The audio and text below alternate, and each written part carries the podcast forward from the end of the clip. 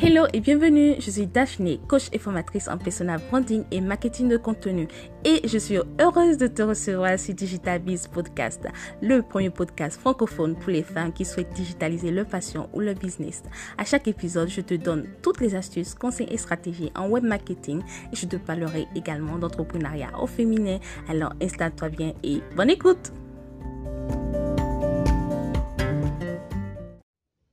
Hello les amis, j'espère que vous allez bien et bienvenue dans ce tout nouvel épisode de podcast. Aujourd'hui, je vais vous parler d'une découverte récente que j'ai faite sur moi. Je me suis rendu compte que j'étais perfectionniste. Et oui les amis, pendant des années, je n'ai pas arrêté de vous dire ici que le perfectionnisme n'est pas toujours un atout quand on est entrepreneur, qu'il faut apprendre à vite passer à l'action, bla bla bla bla bla. Bon, aujourd'hui, je me confesse, j'ai découvert que je suis perfectionniste. Et comment je l'ai découvert Si vous me suivez sur Instagram, vous avez sûrement vu que je me suis lancé un challenge de poster un contenu par jour pendant 31 jours. J'ai raté quelques jours de publication. Et non, je ne vais pas vous faire sortir l'excuse du coordonné mal chaussé. C'est juste que j'ai remarqué que la méthode que j'utilise pour mes clientes, malgré que je l'ai appliquée exactement pour moi, je n'ai pas réussi mon challenge.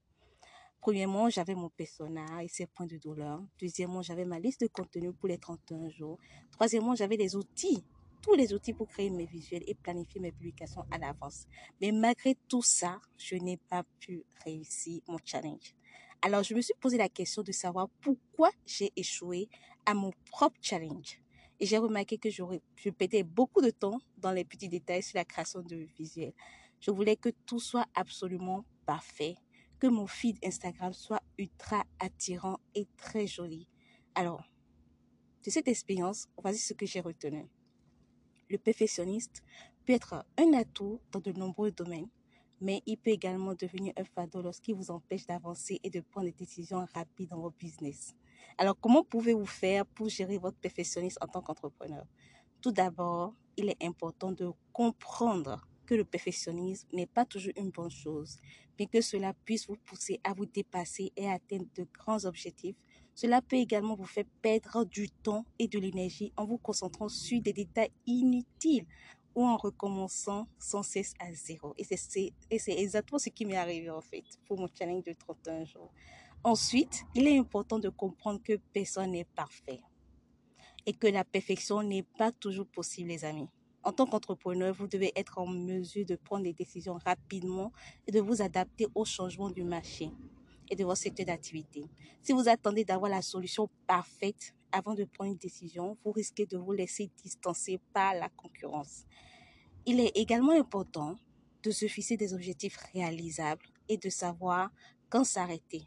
Parfois, nous, passons trop de temps à chercher la perfection alors que nous pourrions déjà être satisfaits de ce que nous avons accompli. En fait, les amis, avec le retour, je me suis rendu compte que j'aurais pu, par simplement le 31 jours de, de contenu, j'aurais pu me fixer 10 euh, jours, 15 jours de contenu ou me fixer sur un format, peut-être seulement les réels ou peut-être seulement les photos, peut-être seulement les carousels. Mais en fait, je voulais tout faire. Je voulais absolument tout faire et vraiment, euh, c'était pour moi, c'était des petits challenges dans le Go Challenge, en fait. Donc, je voulais réaliser beaucoup de carousels, je voulais réaliser beaucoup de reels, je voulais réaliser beaucoup de visuels très, très jolis. Et je voulais, par-dessus tout, que mon feed Instagram soit ultra parfait.